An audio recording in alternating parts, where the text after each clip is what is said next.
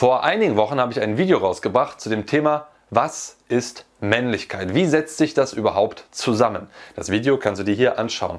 Und dieses Video ist quasi die Fortsetzung davon zum Thema toxische Männlichkeit. Das heißt, in diesem Video geht es darum, was ist toxische Männlichkeit?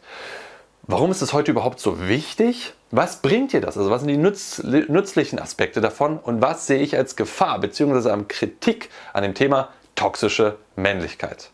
Los geht's.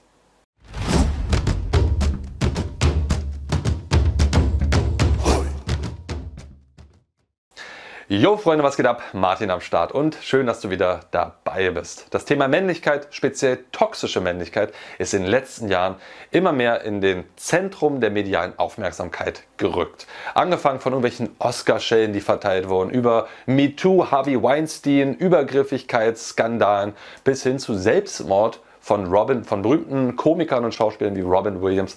Alles münzt irgendwie in dieses nebulöse, nebulöse toxische Männlichkeit zusammen.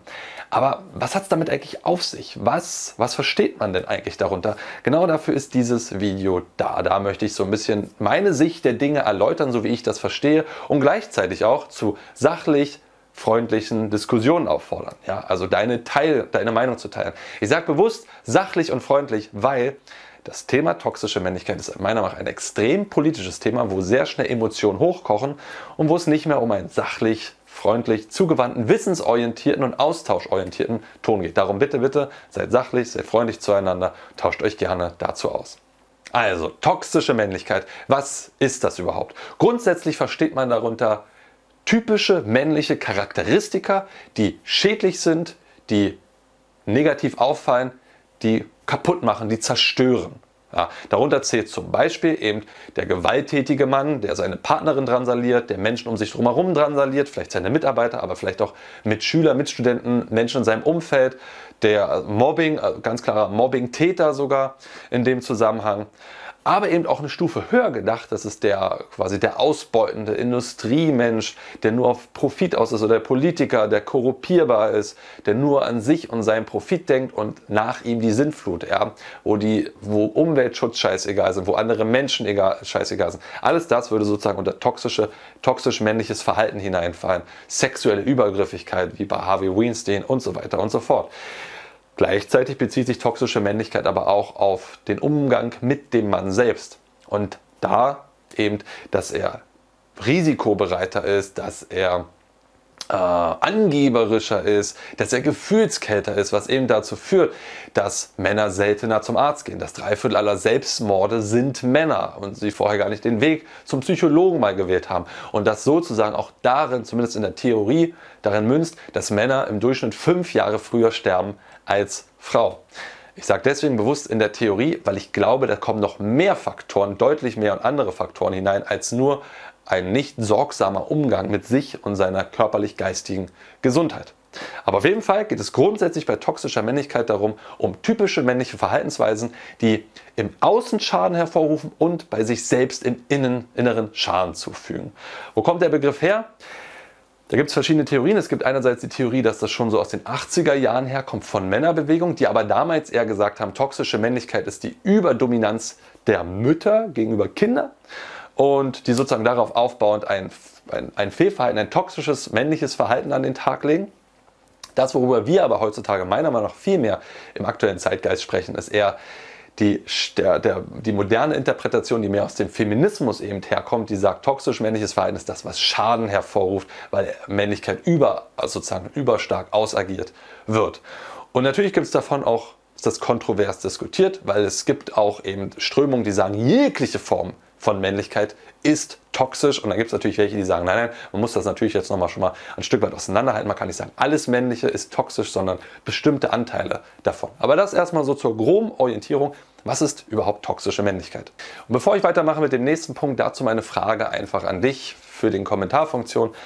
Was ist für dich toxische Männlichkeit? Wie siehst du das? Wie verstehst du das? Und was findest du gut daran? Was findest du schlecht daran? Was ist einfach deine persönliche Meinung zu dem Thema toxische Männlichkeit? Schreib es gerne mal unten in die Kommentare, reg damit eben interessante Diskussionen an. Und dann möchte ich zum nächsten Punkt kommen, nämlich warum ist das Thema toxische Männlichkeit überhaupt heutzutage so wichtig? Warum ist das überhaupt Thema in unserem heutigen Zeitgeist? Und meiner Meinung nach ist das die Folge eben von der ganzen Reihe an kulturellen und technologischen Entwicklungen.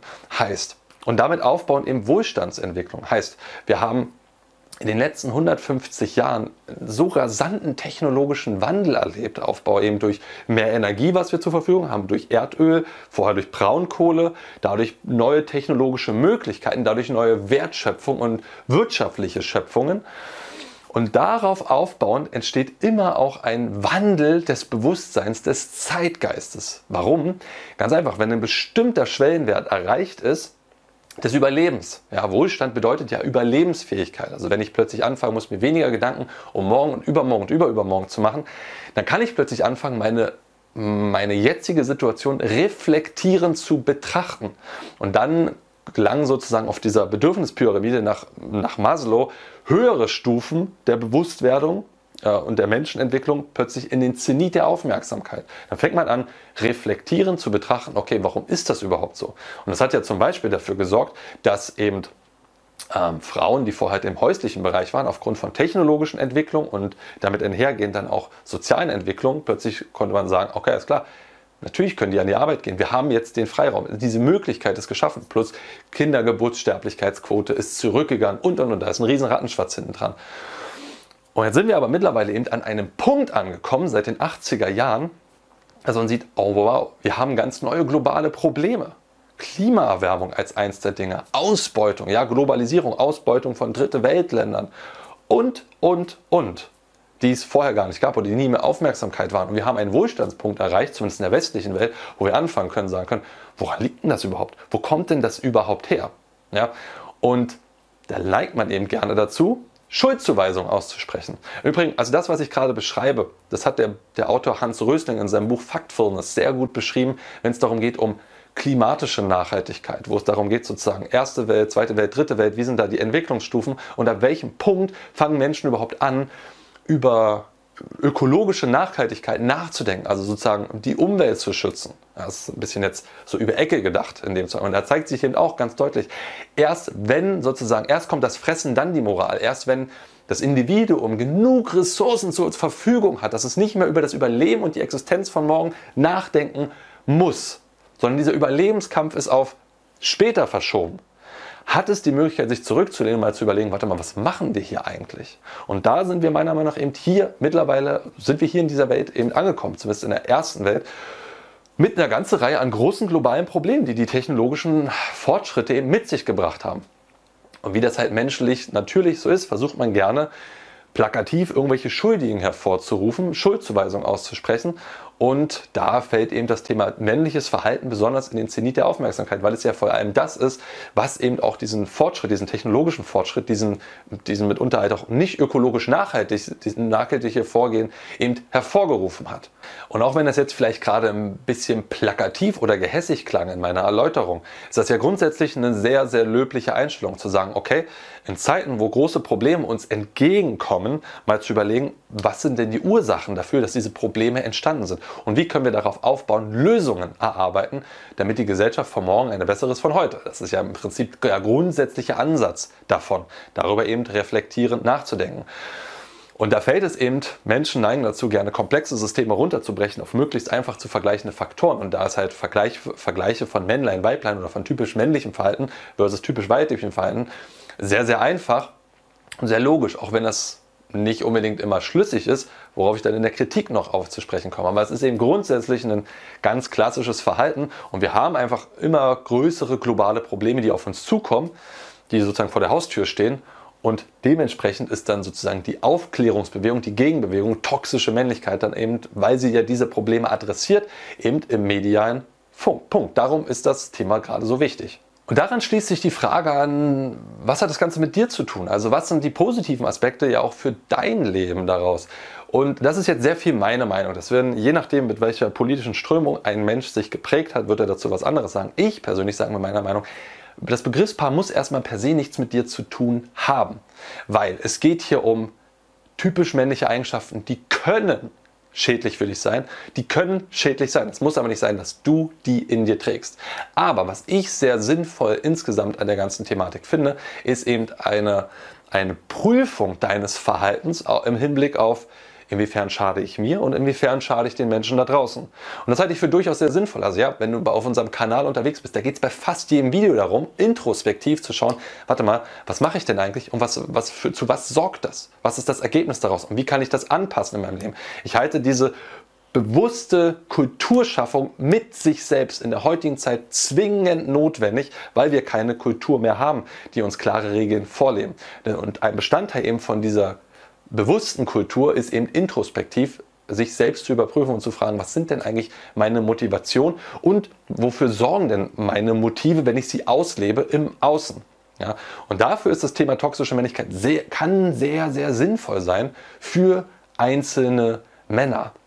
Auch an dieser Stelle mal ganz kurz der Einschub. Abonniere gerne unseren Kanal, ja, wenn dich sowas interessiert, wenn dich eben die Selbstarbeit mit dir interessiert, die Bewusstwerdung mit dir, ja, gerne mal ein Like da lassen. Hier geht es um verschiedene Männerthemen, Bereich Flirten, Sexualität und Mannsein, wo es eben viel darum geht, dich selbst wieder in die Handlungsposition zu bringen und dich selbst eben voranzubringen.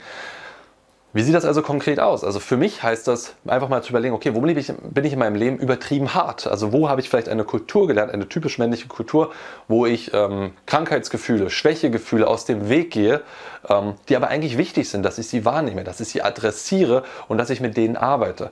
Wie mache ich das aber auch in meinem Umfeld? Also wie gehe ich vielleicht in meiner Partnerschaft um? Wie gehe ich in meiner Vaterrolle auf? Sehe ich mich nur als Mann an der Arbeit oder sehe ich mich auch als liebender Vater zu Hause, der bereit ist, Ressourcen für mein Kind zu investieren? Und zwar nicht nur in Form von Geld, sondern in Form von Zeit, Liebe und Zuwendung. Ähm, wie, bin ich der, wie bin ich der Mann im Betrieb? Wie bin ich der Mann im Hinblick auf Nachhaltigkeit, auf Umweltschutz und, und, und? Sehe ich und Workaholic, auch ein ganz, ganz wichtiges Thema dabei. Also ich und worüber definiere ich mich als Mann? Das sehe ich für sehr, sehr wichtige Aspekte, sich das als Mann da rauszuziehen, um sozusagen nicht erst im Burnout zu erkennen, scheiße, da ist echt einiges schiefgelaufen. Oder dann, wenn die Partnerin Tschüss und Ade sagt. Äh, oder dann, wenn die Kinder von einem nichts mehr wissen wollen. Oder, oder, oder. Sondern schon früher zu erkennen, Moment mal, hier läuft was grundsätzlich schief. Und ich werde jetzt selbstwirksam daran arbeiten, äh, Lösungen erarbeiten, die im Austausch und im Dialog nach außen bringen, um das Bestmögliche hervorzurufen. Sehr, sehr sinnvoll.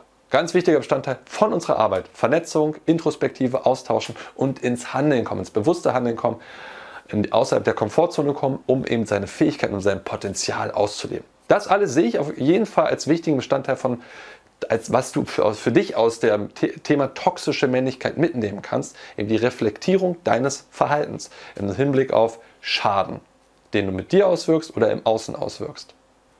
Und damit komme ich zu dem Thema Gefahr bzw. Kritiken, die ich bei dem Thema toxische Männlichkeit einfach so sehr wahrgenommen habe, wenn ich mir Berichte dazu durchgelesen habe oder gehört habe, die ich einfach an dieser Stelle adressieren möchte. Ein wichtiger Aspekt ist meiner Meinung nach, dass häufig die Betrachtung aus einem Vergleichskontext gerissen wird. Damit meine ich zum Beispiel ein ganz klassisches Narrativ ist eben, toxische Männlichkeit oder patriarchale Systeme waren die letzten 200, 300, 1000, Tausende von Jahren eben das vorherrschende System, wo Frauen bewusst unterdrückt wurden und Männer sozusagen die, den, den geilen Status hatten, die, da sozusagen die Position, die Spaß gemacht haben. Ich persönlich, ich persönlich halte das für eine sehr krude Art und Weise, die, Gesichte, die Geschichte zu interpretieren. Denn wenn, dann war das ein ganz, ganz, ganz kleiner Teil von Männern, die in diese total Empowerment, wunderbaren Positionen waren. Aber der große Teil der Menschen, Männlein wie Weiblein, haben ums Überleben gekämpft. Die haben einfach nur, die war, nur Ackerbau und Viehzucht. Die haben den von morgens bis abends auf dem Feld gestanden und gearbeitet im Schweiß ihres Angesichts. Und die, die Frauen haben halt zu Hause das heimische Feld äh, am Laufen gehalten mit meistens ja fünf, sechs, sieben Kindern, die sie gleichzeitig noch irgendwie handeln mussten. Das heißt, es war einfach nur ein brutal harter Überlebenskampf. Und dann zu sagen, ja gut, in der heutigen Sichtweise, ja guck, den Männern ging es ja total gut, halte ich einfach für einen verquerte Betrachtung der Geschichte. Nein, den allermeisten Männern ging es überhaupt gar nicht gut. Und dass wir halt jetzt da angekommen sind, wo wir sind, liegt, liegt anhand von technologischen Entwicklungen. Ganz klar, anhand von neuen Energiequellen, die wir angefangen haben zu schöpfen, die eben auch in der Wertschöpfungshierarchie tendenziell Männer eben technologisch herbeigeführt haben. Das ist ein Punkt. Also das einfach diese Vergleichbarkeit, dieses aus dem Kontext reißen, weil was das für viele Männer macht, ist ein Gefühl von, okay, wir Männer, wir sind einfach schlecht. Wir sind an allen Problemen dieser Welt schuld. Und das finde ich einfach keine, kein schönes Narrativ. Genau das Gleiche sehe ich in der, in der Businesswelt, in der Erfolgswelt. Zu sagen, ja guck, die Elon Musk, Jeff Bezos, ähm, Bill Gates und wie sie alle heißen und sagen, boah, guck diese toxische Männlichkeit, guck, was die alles machen, wie furchtbar die sind, halte ich immer für aus dem, aus dem Vergleichskontext gerissen. Denn wenn ich wirklich einen Vergleich anstellen will, dann, dann kann ich das nicht mit meiner Position hier machen, sondern ich muss gucken, okay, in welcher sozialdynamisch-ökonomischen System bewegen sich Führungskräfte dort oben? Das ist ja nicht so, dass die konkurrenzfrei unterwegs sind. Das ist ja nicht grundlos, dass die eben solch, sich solche Positionen erarbeitet haben. Und dann muss ich halt schauen, okay, welche Charakteristika, welche Verhaltensweisen brauche ich denn, um überhaupt diesen Erfolg haben zu können, um überhaupt in der äh, ökonomischen, ökologischen Hierarchie an der Spitze stehen können. Und darüber kann man natürlich streiten, ob das nicht ähm, nachhaltiger, sympathischerer Umgang, ob das nicht auch möglich wäre. Ich persönlich bin aber der Meinung, es ist eine Milchmädchenrechnung zu sagen, ja guck, das ist ja total toxisch, was die da machen, das ist ja ganz furchtbar, weil gleichzeitig, wir haben alle Smartphones, ja, und Steve Jobs zu sagen, hey, das ist ja ganz furchtbar und die sozusagen schon an erster Stelle Fußketten anlegen, damit das nicht möglich ist. damit geht auch immer Entwicklung für die Gesellschaft einher, Fortschritt für die Gesellschaft einher. Also damit sagen will, es ist einfach komplex und es ist wieder mein leichtes Herunterbrechen zu sagen, na guck, das ist ja ganz furchtbar, wie Businessmänner dort agieren. Es wäre wünschenswert, natürlich eine Kultur zu schaffen, die mehr im Einklang mit den Mitarbeitern ist, die mehr im Einklang ist mit Nachhaltigkeit und da geht es ja auch Stück und Stück hin. Ähm, aber ich glaube, das ist kein leichtes System. Ich glaube, das ist gar nicht so einfach zu machen und gleichzeitig noch in der Effektivitätsspirale zu bleiben. Ja, also auch das muss man einfach mit einem Vergleichskontext setzen. Was für Verhaltenstypus Typus brauche ich denn da oben? Genauso auch, wenn man es mal auf die Sozialdynamik runterbricht. Das Thema mit ja sozusagen MeToo, Übergriffigkeit von Männern, äh, ja, das fängt ja wirklich, also von klar, sexuelle Übergriffigkeit, furchtbare Sache, braucht man nicht drüber streiten, aber es geht ja mitunter auch darum, wenn, wenn sozusagen Mann nachts auf einer Bürgersteigseite läuft und da läuft eine Frau vorne weg, doch es doch Männer auf die andere Seite gehen sollen, um sozusagen das Angstpotenzial der Frau runterzufahren. Aber so, ist das jetzt wirklich eine sinnvolle Strömung? Ist es eine sinnvolle Strömung zu sagen, man darf nicht mehr eine fremde Frau zum Beispiel auf der Straße ansprechen, weil es könnte ja übergriffig wahrgenommen werden von der Frau. Nur ist halt so, hey, wir brauchen eine Vergleichbarkeit hier. Wenn du, wenn du A und B, also wenn du irgendwie haben willst, dass Menschen sich kennenlernen, dass da auch lustvolle sexuelle Spannung entsteht, dann brauchst du bestimmte Verhaltensweisen. Und die sind mitunter ein wenig übergriffig, die sind mitunter risikobereit, die sind mitunter auch echt nicht schön und nett. Aber so so funktioniert Marketing zum Beispiel, so funktioniert Werbung. Wenn man das, ja, wenn man das, wenn man das nicht mehr haben will, dann gehen ganz wichtige Wirkmechanismen dieser Welt verloren. Und diese Vergleichbarkeit, das fehlt mir ganz oft. Dieses, ey, wir müssen, vergleich mal den Kontext dazu, was es braucht, damit wir was haben können. Sondern es ist meiner Meinung nach ganz oft ein, okay, das ist, das ist furchtbar, das ist schlecht, das ist falsch, total furchtbar, dass sowas Männer machen, äh, guck, wie viel Schaden das ausruft und das war's. Statt zu sagen, okay, was sind denn die anderen Seiten davon? Was hat, was hat denn Mann davon? Was hat denn ein Mann davon, dass er zum Beispiel risikobereiter ist? Und das, das hätte, hätte, sich nicht evolutionär so stark auch durchgesetzt, eine höhere Grad an Risikobereitschaft als Erfolgskriterium, die sterben zwar manchmal auch früher, weil sie halt, naja, dann Risiko gemacht haben, wo sie halt bei Hops gegangen sind, aber gleichzeitig zeigt es ja doch, okay, risikobereitere Männer sind tendenziell bereit oder Verhaltensweisen sind eher bereit, ein Unternehmen zu gründen, sind bereit, ähm, selbst ihr Glück in die Hand zu nehmen, sei es bei Frauen auf der Straße ansprechen, sei es halt ähm, sich ein, ein, Stück weit zum Nappel zu machen bei Sportarten, um zu zeigen, guck mal, wie, wie saustark und fit ich bin. Wenn das keinen Erfolg hätte, hätte sich das evolutionär nie fortgesetzt. Und das das ist ein Kritikpunkt, den ich habe. Immer die fehlende Vergleichbarkeit, wenn man toxische Männlichkeit adressiert. Damit komme ich zu meinem zweiten großen Kritikpunkt, wenn es ums Thema toxische Männlichkeit geht. Es geht um eine einseitige Wunschvorstellung häufig von männlichen, typisch männlichem Verhalten. Das heißt also, alles, was halt negativ ist, wird halt adressiert als soll man nicht haben, ist nicht gut, ist nicht geil, sondern Männer sollen noch viel lieber nicht so risikobereit sein, sondern sich ein bisschen zurücknehmen, umsichtig sein, ähm, gesundheitsbewusst leben, ähm, zurückhaltend, nett. Diese Attribute, die stehen ganz klar im Vordergrund. Und für den Business-Alpha-Typen, der sich da die Karriereleiter durchboxt, man, mögen das ja ganz tolle Impulse sein, mal zu sagen, hey, you know, schau mal um dich drum herum, was machst, was machst du da eigentlich gerade? Obwohl da schon fraglich ist, wie viel von dem der überhaupt davon mitbekommt. Das sind, wenn, dann kriegt er also kriegt er das mit von oben, weil halt irgendwelche firmenpolitischen Maßnahmen ergriffen werden, die ihm sozusagen einen Stein in den Weg legen bei seinem Gang. Aber es gibt halt eine ganze, ganz große Gruppierung von Männern, die kommen aus einer ganz anderen Richtung. Die sind sehr gefühlvoll, die sind sehr empathisch, die sind sehr zurückhaltend und die sind so zurückhaltend, dass sie ihre Bedürfnisse komplett hinten anstellen und strategisch sich nach außen darstellen. Stichwort Nice Guy. Der Sven hat dazu eine ganze Videoreihe vor kurzem gebracht. Kannst du dir hier oben mal anschauen zum Thema typische Nice Guy-Eigenschaften, warum sie halt keinen Erfolg damit haben.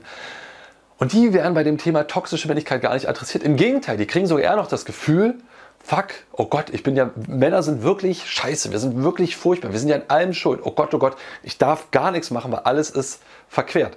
Das heißt, die sind vielleicht kein globales Problem, also im Sinne von, dass sie die Umwelt schädlich behandeln, aber auf der individuellen Ebene, wie sie mit sich umgehen, extrem schädlich, extrem toxisch. Ja, weil Sie, sie, versacken in der Karrierestufe, wo sie nicht glücklich sind. Sie finden keine Partnerin oder wenn sie eine finden, dann macht es die auch meistens nicht glücklich. Sie sind in Beziehungen drin, wo es keinen Spaß macht. Sie haben Freundeskreise, die meistens auch nicht besonders schön sind und so weiter und so fort.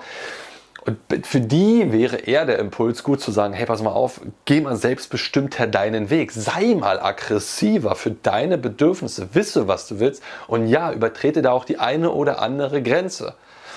Mit solchen Männern haben wir vor allem viel beim Workshop zu tun oder im Coaching zu tun, beim also authentisch Mann sein. Übrigens, letzte Plätze sind noch frei vom authentisch Mann sein. Wenn du mehr darüber wissen willst, klick einfach mal hier oben drauf. Sagenhaft cooler Workshop und den wird es nächstes Jahr nicht geben. Also erst wahrscheinlich wieder 2024. Sei gerne noch dabei.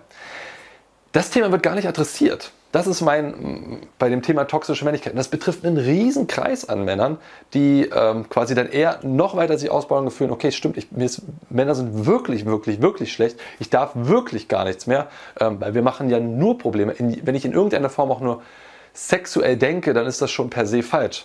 Das heißt, grundsätzlich, jedes Verhalten kann toxisch werden, kann zu stark ausagiert werden. Und bei toxischer Männlichkeit guckt man meiner Meinung nach immer zu sehr auf die eine Richtung, ja, wo halt die globalen Probleme entstanden sind. Aber die andere Richtung von dem zu schwachen Mann, dem zu zurückhaltenden Mann, dem zu netten Mann, wird überhaupt gar nicht adressiert, ist überhaupt gar nicht interessant.